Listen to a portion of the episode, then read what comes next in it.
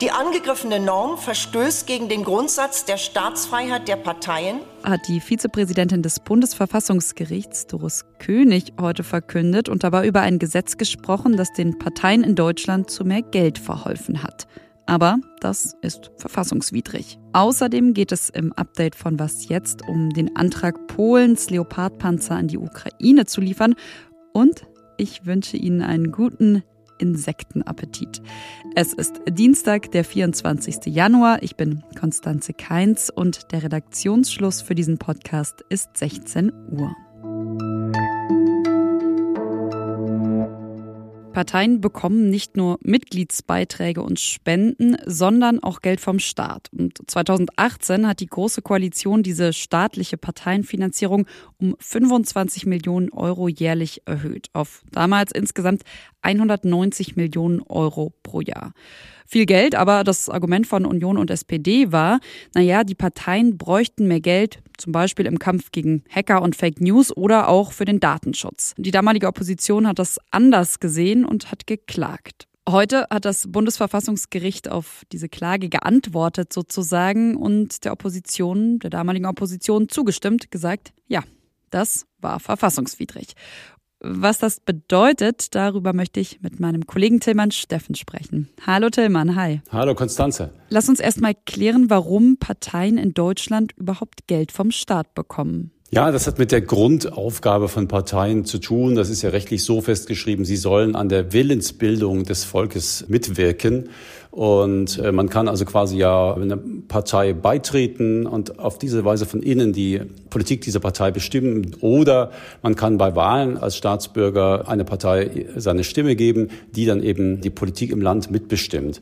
Das sind diese Mechanismen, die wir haben, damit Parteien die Politik im Land bestimmen können. Und damit sie eben diese Aufgabe für die Bürgerinnen und Bürger erfüllen können, dafür bekommen sie eben Geld vom Staat. Jetzt haben Sie ein bisschen mehr Geld bekommen seit 2018 als zuvor. Welche Kritik hatten denn Grüne, FDP und Linke daran? Eigentlich kann man ja sagen, die haben ja auch selbst profitiert davon. Ja, absolut. Äh, mit diesem Urteil haben sich die Klägerinnen ein Stück weit selbst geschädigt, aber das ist nur ein Nebenaspekt. Im Grunde ging es um zwei Dinge 2018.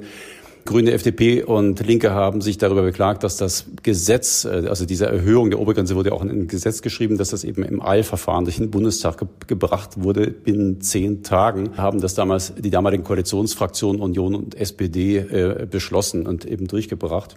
Das Zweite ist eben, dass die Begründung, äh, warum eigentlich dieses mehr gebraucht wird, dass die eben unzureichend war und sich den, den klagenden Parteien nicht ganz erschlossen hatten. Aus dem Grunde sind sie nach Karlsruhe gezogen. Und haben jetzt ja auch Recht bekommen. Wie haben die Richter denn ihr Urteil begründet? Ja, sie haben vor allem eben diesen Punkt betont, dass das einfach zu schnell ging der oder die Abgeordneten hätten nicht alle die Möglichkeit gehabt, sich eben ausführlich damit zu beschäftigen. Und damit ist eben ein, ein, ihre grundlegende Möglichkeit der Mitbestimmung eingeschränkt gewesen. So sinngemäß haben die Richter das geschrieben. Und der zweite Punkt ist eben auch, auch da haben die, die Klagenden recht bekommen, es muss sauber begründet sein. Man kann nicht nur pauschal sagen, wir haben eben mehr Kosten, weil wir den Kampf gegen Fake News kämpfen müssen und weil wir unsere Arbeit digitalisieren müssen. Das war ja so der Hauptpunkt, weshalb eben vor allem Union und SPD, die, die großen äh, Tanker unter den Parteien gesagt haben, wir müssen unsere Arbeit modernisieren. Wir brauchen mehr Geld dafür.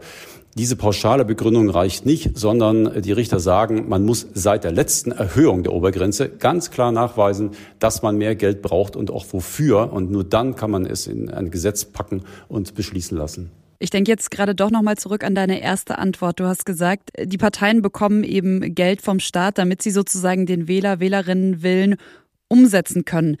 Was heißt denn dieses Urteil jetzt in der Konsequenz? Also wird mein Wille als Wählerin jetzt einfach doch nicht mehr so gut umgesetzt? Also es ist nicht so, dass die Arbeit der Parteien jetzt zusammenbricht. Ich habe mit einigen Schatzmeistern gesprochen, die sagen, ja, wir können das zurückzahlen. Viele haben das eingepreist gehabt, viele Parteien. Es war auch so, dass in den Zuwendungsbescheiden des Bundestages immer stand, das ist vorbehaltlich des Urteils aus Karlsruhe, also alles reversibel.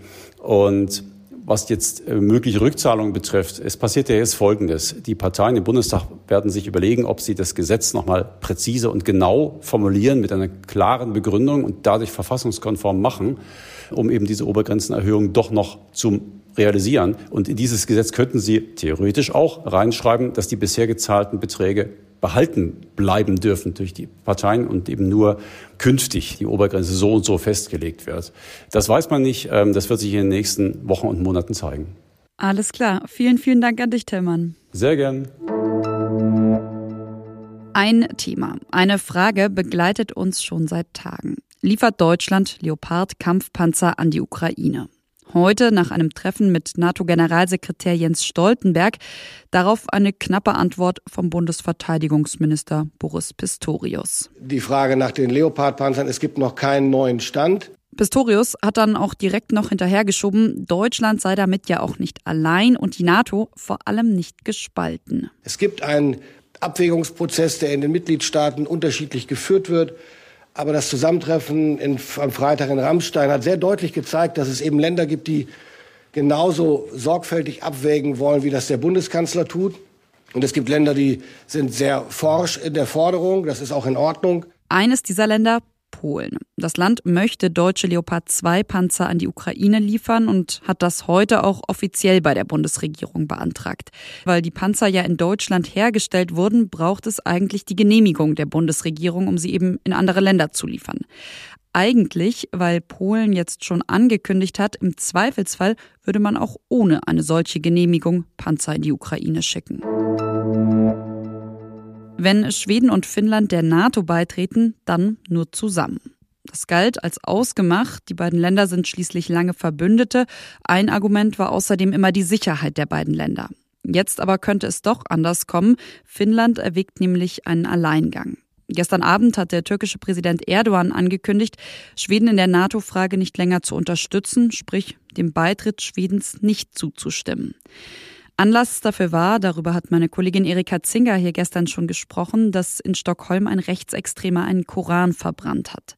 Was man dazu aber auch sagen muss, die Türkei blockiert seit Monaten die Norderweiterung der NATO.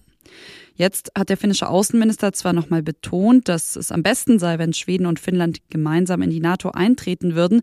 Wenn der Prozess aber zu lange dauern würde, schließt Finnland mittlerweile nicht mehr aus, alleine dem Verteidigungsbündnis beizutreten. Was noch? Ab heute gelten Hausgrillen in der EU als Lebensmittel. Gefroren, getrocknet oder als Pulver dürfen die Insekten jetzt, dank neuem EU-Gesetz, im Essen enthalten sein.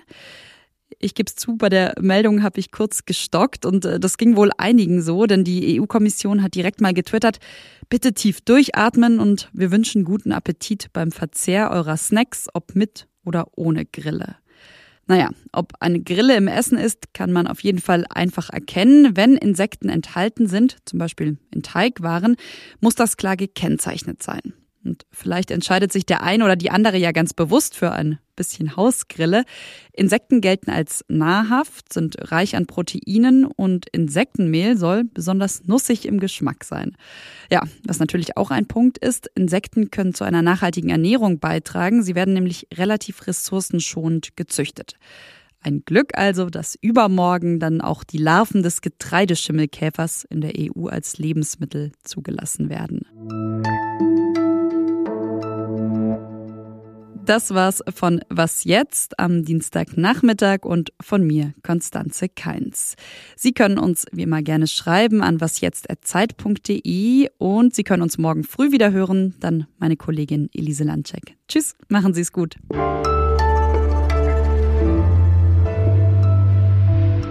Ach so. Ich bin Ihnen natürlich noch eine Antwort schuldig von heute Morgen. Sie erinnern sich die Mogelpackung des Jahres, das Lama, das auf Margarine ausrutscht.